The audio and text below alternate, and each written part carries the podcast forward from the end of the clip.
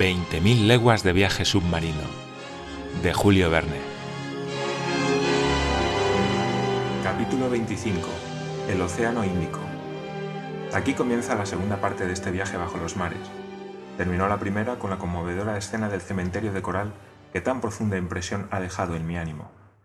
Así pues, el capitán Nemo no solamente vivía su vida en el seno de los mares, sino que también había elegido en ellos domicilio para su muerte, en ese cementerio que había preparado en el más impenetrable de sus abismos. Ningún monstruo del océano podría perturbar el último sueño de los habitantes del Nautilus, de aquellos hombres que se habían encadenado entre sí para la vida y para la muerte. Ningún hombre tampoco, había añadido el capitán con unas palabras y un tono que confirmaban su feroz e implacable desconfianza hacia la sociedad humana. Había algo que me inducía a descartar la hipótesis sustentada por Conseil, quien persistía en considerar al comandante del Nautilus como uno de esos sabios desconocidos que responden con el desprecio a la indiferencia de la humanidad.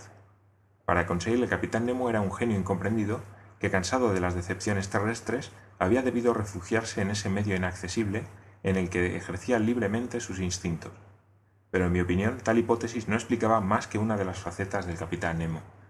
El misterio de la noche en que se nos había recluido y narcotizado, el violento gesto del capitán al arrancarme el catalejo con el que me disponía a escrutar el horizonte, y la herida mortal de aquel hombre causada por un choque inexplicable del Nautilus eran datos que me llevaban a plantearme el problema en otros términos. No, el capitán Nemo no se limitaba a rehuir a los hombres. Su formidable aparato no era solamente un vehículo para sus instintos de libertad, sino también tal vez un instrumento puesto al servicio de no sé qué terribles represalias. Nada, sin embargo, es evidente para mí en este momento, en el que solo me es dado entrever algún atisbo de luz en las tinieblas, por lo que debo limitarme a escribir, por así decirlo, al dictado de los acontecimientos. Nada nos liga al capitán Nemo, por otra parte. Él sabe que escaparse del Nautilus es imposible. Ningún compromiso de honor nos encadena a él, no habiendo empeñado nuestra palabra. No somos más que cautivos, sus prisioneros, aunque por cortesía él nos designe con el nombre de huéspedes. Ned Land no ha renunciado a la esperanza de recobrar su libertad. Es seguro que ha de aprovechar la primera ocasión que pueda depararle el azar, sin duda yo haré como él. Y sin embargo, sé que no podría llevarme sin un cierto pesar lo que la generosidad del capitán nos ha permitido conocer de los misterios del Nautilus. Pues, en último término, hay que odiar o admirar a este hombre. ¿Es una víctima o un verdugo? Y además, para ser franco, antes de abandonarle para siempre, yo querría haber realizado esta vuelta al mundo bajo los mares, cuyos inicios han sido tan magníficos. Yo querría haber visto lo que ningún hombre ha visto todavía, aun cuando debiera pagar con mi vida esta insaciable necesidad de aprender. ¿Qué he descubierto hasta ahora? Nada o casi nada, pues aún no hemos recorrido más que seis mil leguas a través del Pacífico. Sin embargo, sé que el Nautilus se aproxima a costas habitadas, y sé también que si se nos ofreciera alguna oportunidad de salvación, sería cruel sacrificar a mis compañeros a mi pasión por lo desconocido. No tendré más remedio que seguirles, tal vez guiarles, pero ¿se presentará alguna vez tal ocasión? El hombre, privado por la fuerza de su libre albedrío, la desea, pero el científico, el curioso, la teme. A mediodía de aquella jornada, la del 21 de enero de 1868, el segundo de a bordo subió a la plataforma a tomar la altura del sol. Yo encendí un cigarro y me entretuve en observar sus operaciones. Me pareció evidente que aquel hombre no comprendía el francés, pues permaneció mudo e impasible tantas veces cuantas yo expresé en voz alta mis comentarios que de haberlos comprendido no habrían dejado de provocar en él algún signo involuntario de atención. Mientras él efectuaba sus observaciones por medio del sextante, uno de los marineros del Nautilus, el mismo que nos había acompañado en nuestra excursión submarina a la isla de Crespo, vino a limpiar los cristales del fanal. Eso me hizo observar con atención la instalación del aparato cuya potencia se centuplicaba gracias a los anillos lenticulares, dispuestos como los de los faros, que mantenían su luz en la orientación adecuada. La lámpara eléctrica estaba concebida para su máximo rendimiento posible. En efecto, su luz se producía en el vacío, lo que aseguraba su regularidad a la vez que su intensidad. El vacío economizaba también el deterioro de los filamentos de grafito sobre los que va montado el arco luminoso. Y esa economía era importante para el capitán Nemo, que no hubiera podido renovar con facilidad sus filamentos.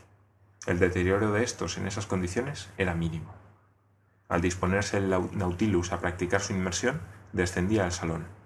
Se cerraron las escotillas y se puso rumbo directo al oeste. Estábamos surcando las aguas del Océano Índico, vasta llanura líquida de una extensión de 550 millones de hectáreas, cuya transparencia es tan grande que da vértigo a quien se asoma a su superficie. Durante varios días, el Nautilus navegó entre 100 y 200 metros de profundidad. A cualquier otro se le hubieran hecho largas y monótonas las horas. Pero a mí, poseído de un inmenso amor al mar, los paseos cotidianos por la plataforma al aire vivificante del océano, el espectáculo fascinante de las aguas a través de los cristales del salón, la lectura de los libros de la biblioteca y la redacción de mis memorias ocupaban todo mi tiempo sin dejarme ni un momento de cansancio o de aburrimiento. La salud de todos se mantenía en un estado muy satisfactorio. La dieta de a bordo era perfectamente adecuada a nuestras necesidades, y yo me habría pasado muy bien sin las variantes que en ella introducía Ned Land por espíritu de protesta. Además, en aquella temperatura constante no había que temer el más mínimo catarro. Por otra parte, la dendrofilia, ese madrepórico que se conoce en Provenza con el nombre de hinojo marino, de la que había una buena reserva a bordo, habría suministrado, con la carne de sus pólipos, una pasta excelente para la tos. Durante algunos días vimos una gran cantidad de aves acuáticas, palmípedas y gaviotas. Algunas de ellas pasaron a la cocina para ofrecernos una aceptable variación a los menús marinos que constituían nuestro régimen. Entre los grandes veleros que se alejan de tierra a distancias considerables y descansan sobre el agua de la fatiga del vuelo, vi magníficos albatros, aves pertenecientes a la familia de las longipennes, y que se caracterizan por sus gritos discordantes como el rebuzno de un asno.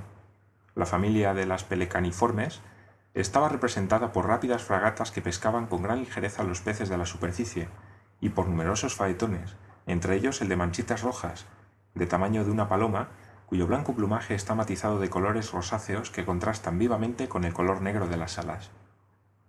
Las redes del Nautilus nos ofrecieron algunos caréis, tortugas marinas cuya concha es muy estimada. Estos reptiles se sumergen muy fácilmente y pueden mantenerse largo tiempo bajo el agua cerrando la válvula carnosa que tienen en el orificio externo de su canal nasal. algunos de ellos se les cogió cuando dormían bajo su caparazón, al abrigo de los animales marinos. La carne de aquellas tortugas era bastante mediocre, pero sus huevos eran un excelente manjar. Los peces continuaban sumiéndonos en la mayor admiración cuando a través de los cristales de Nautilus sorprendíamos los secretos de su vida acuática. Vi algunas especies que no me había sido dado poder observar hasta entonces.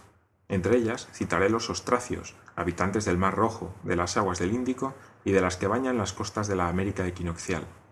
Estos peces, al igual que las tortugas, los armadillos, los erizos de mar y los crustáceos, se protegen bajo una coraza que no es pétrea ni cretácea, sino verdaderamente ósea.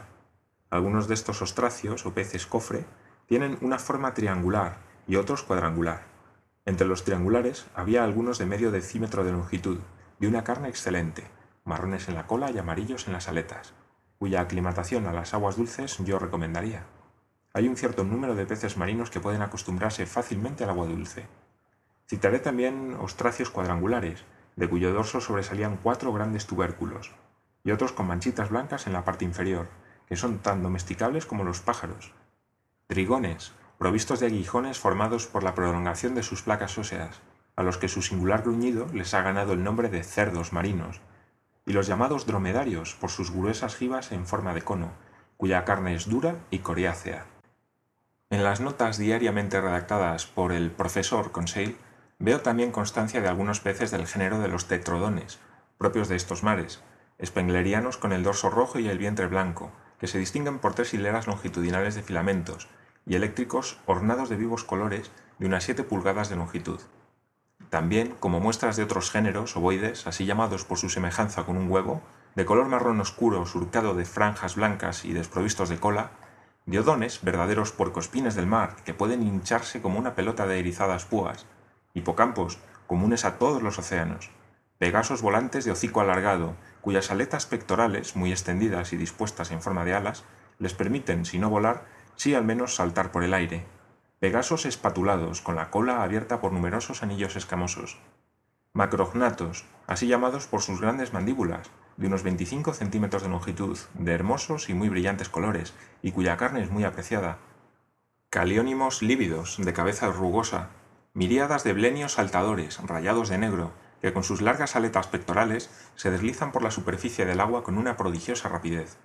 Deliciosos peces veleros, que levantan sus aletas como velas desplegadas a las corrientes favorables. Espléndidos curtos engalanados por la naturaleza con el amarillo, azul celeste, plata y oro.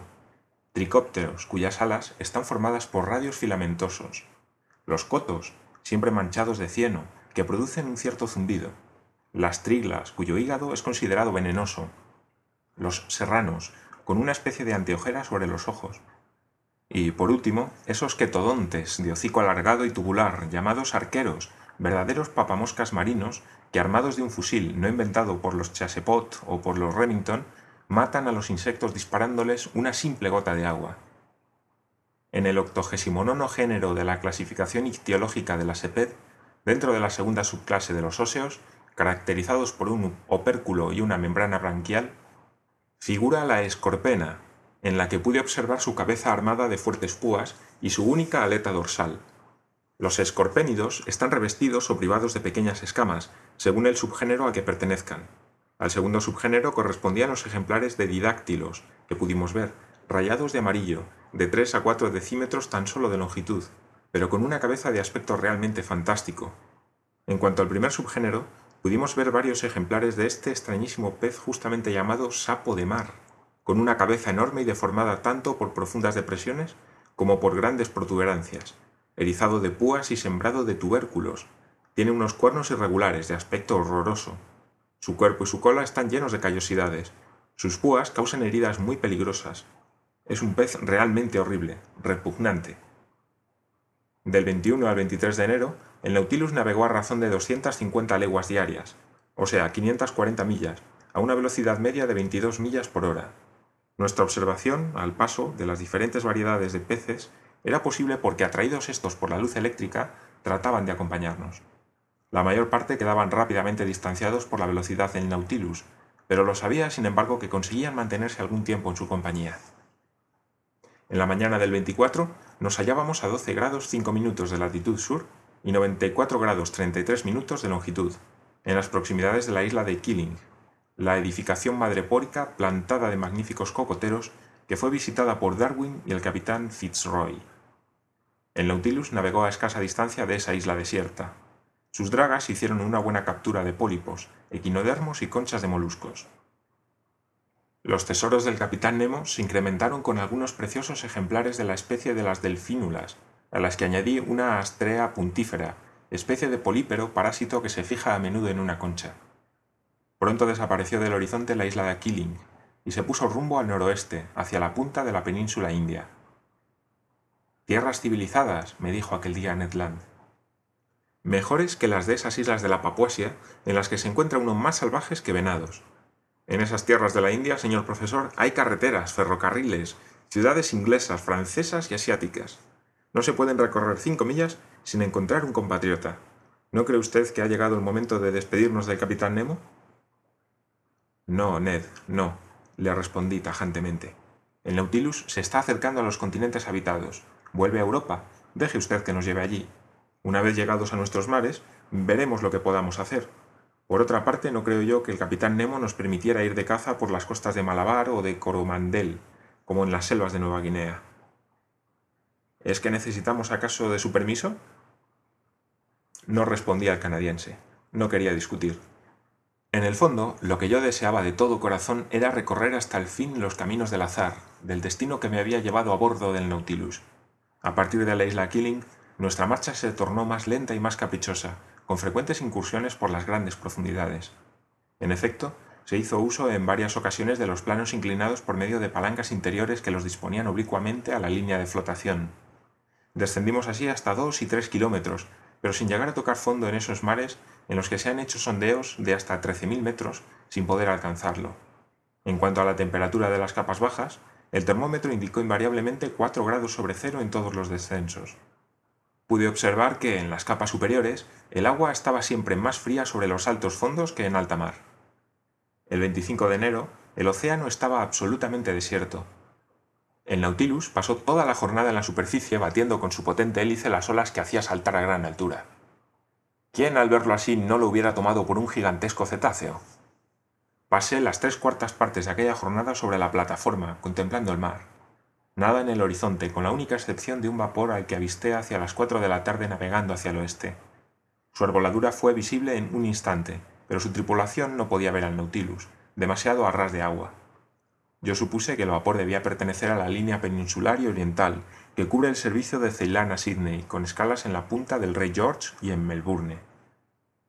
Hacia las cinco de la tarde, antes de ese rapidísimo crepúsculo que apenas separa el día de la noche en esas zonas tropicales, Consel y yo tuvimos ocasión de presenciar, maravillados, un curioso espectáculo.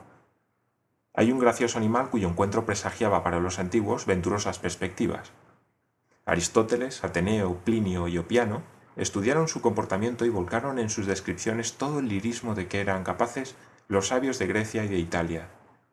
Lo llamaron Nautilus y Pompilius, denominación no ratificada por la ciencia moderna que ha aplicado a ese molusco la de argonauta. Quien hubiera consultado a Conseil habría sabido que los moluscos se dividen en cinco clases, la primera de las cuales, la de los cefalópodos, en sus dos variedades de desnudos y de testáceos, comprende a su vez dos familias, la de los dibranquios y la de los tetrabranquios, en función de su número de branquias. Hubiera sabido asimismo que la familia de los dibranquios contiene tres géneros, el argonauta, el calamar y la jibia, en tanto que la de los tetrabranquios tiene solo uno, el nautilo. Si después de esta explicación de nomenclatura un entendimiento rebelde confundiera al argonauta, que es acetabulífero, es decir, portador de ventosas, con el nautilo, que es tentaculífero, es decir, portador de tentáculos, no tendría perdón. Eran argonautas, y en una cantidad de varios centenares, los que acompañaban al Nautilus. Pertenecían a la especie de los argonautas tuberculados, propia de los mares de la India. Los graciosos moluscos se movían a reculones por medio de su tubo locomotor, a través del cual expulsaban el agua que habían aspirado. De sus ocho brazos, seis, finos y alargados, flotaban en el agua, mientras los dos restantes, redondeados, se tendían al viento como una vela ligera. Veía yo perfectamente su concha espiraliforme y ondulada que cubiera comparado a una elegante chalupa. Y es, en efecto, un verdadero barquito que transporta al animal que lo ha secretado, sin adherencia entre ambos. El argonauta es libre de abandonar su concha, le dije a Conseil, pero nunca lo hace. Lo mismo que el capitán Nemo, respondió con atinadamente Conseil. Por eso hubiera hecho mejor en llamar a su navío el argonauta. Durante casi una hora navegó el Nautilus en medio de aquellos moluscos, hasta que súbitamente, espantados al parecer por algo que ignoro, y como respondiendo a una señal, arriaron las velas, replegaron los brazos, contrajeron los cuerpos y cambiaron el centro de gravedad al invertir la posición de las conchas. En un instante toda la flotilla desapareció bajo las olas con una simultaneidad y acompasamiento nunca igualados por los navíos de una escuadra. La desaparición de los argonautas coincidió con la súbita caída de la noche. Las olas, apenas levantadas por la brisa, golpeaban los flancos del Nautilus. Al día siguiente, 26 de enero, cortábamos el ecuador por el meridiano 90 y regresábamos al hemisferio boreal. Durante aquel día tuvimos por cortejo una formidable tropa de escualos, terribles animales que pululan en estos mares haciéndolos muy peligrosos. Eran escualos filipos de lomo oscuro y vientre blancuzco, armados de once hileras de dientes, escualos ojeteados con el cuello marcado por una gran mancha negra rodeada de blanco que parece un ojo, isabelos de hocico redondeado y manchado de puntos oscuros. De vez en cuando, los potentes tiburones se precipitaban contra el cristal de nuestro observatorio con una violencia inquietante, que ponía fuera de sí a Ned Land.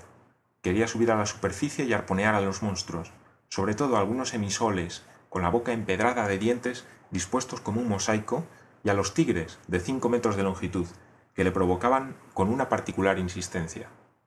Pero el Nautilus aumentó su velocidad y no tardó en dejar rezagados a los más rápidos de aquellos tiburones. El 27 de enero, a la entrada del vasto golfo de Bengala, pudimos ver en varias ocasiones el siniestro espectáculo de cadáveres flotantes. Eran los muertos de las ciudades de la India llevados a alta mar por la corriente del Ganges, ya devorados a medias por los buitres, los únicos sepultureros del país. Pero no faltaban allí escualos para ayudarles en su fúnebre tarea. Hacia las siete de la tarde, el Nautilus, navegando a flor de agua, se halló en medio de un mar blanquecino que se diría de leche, el extraño efecto no se debía a los rayos lunares, pues la luna apenas se había levantado aún en el horizonte. Todo el cielo, aunque iluminado por la radiación sideral, parecía negro por contraste con la blancura de las aguas. Conseil no podía dar crédito a sus ojos y me interrogó sobre las causas del singular fenómeno. Es lo que se llama un mar de leche, le respondí, una vasta extensión de olas blancas que puede verse frecuentemente en las costas de Amboyne y en estos parajes. ¿Pero puede decirme el señor cuál es la causa de este singular efecto? Porque no creo yo que el agua se haya transformado en leche. Claro que no. Esta blancura que tanto te sorprende es debida a la presencia de miríadas de infusorios, una especie de gusanillos luminosos, incoloros y gelatinosos, del grosor de un cabello y con una longitud que no pasa de la quinta parte de un milímetro. Estos infusorios se adhieren entre sí formando una masa que se extiende sobre varias leguas. ¿Leguas? ¿Es posible? Sí, muchacho, y te recomiendo que no trates de calcular el número de infusorios. Nunca lo conseguirías, pues si no me equivoco, algunos navegantes han flotado sobre estos mares de leche durante más de 40 millas. No sé si Conseil tuvo o no en cuenta mi recomendación, pero la profunda concentración en que se quedó sumido parecía indicar que se hallaba calculando cuántos quintos de milímetro pueden contener 40 millas cuadradas, mientras yo continuaba observando el fenómeno. Durante varias horas, el Nautilus cortó con su espolón aquella agua blancuzca, deslizándose sin ruido por el agua jabonosa, como si estuviera flotando en los remolinos de espuma que forman las corrientes y contracorrientes de las bahías. Hacia medianoche, el mar recuperó súbitamente su aspecto ordinario, pero detrás de nosotros y hasta los límites del horizonte, el cielo, reflejando la blancura del agua, pareció durante largo tiempo acoger los vagos fulgores de una aurora boreal.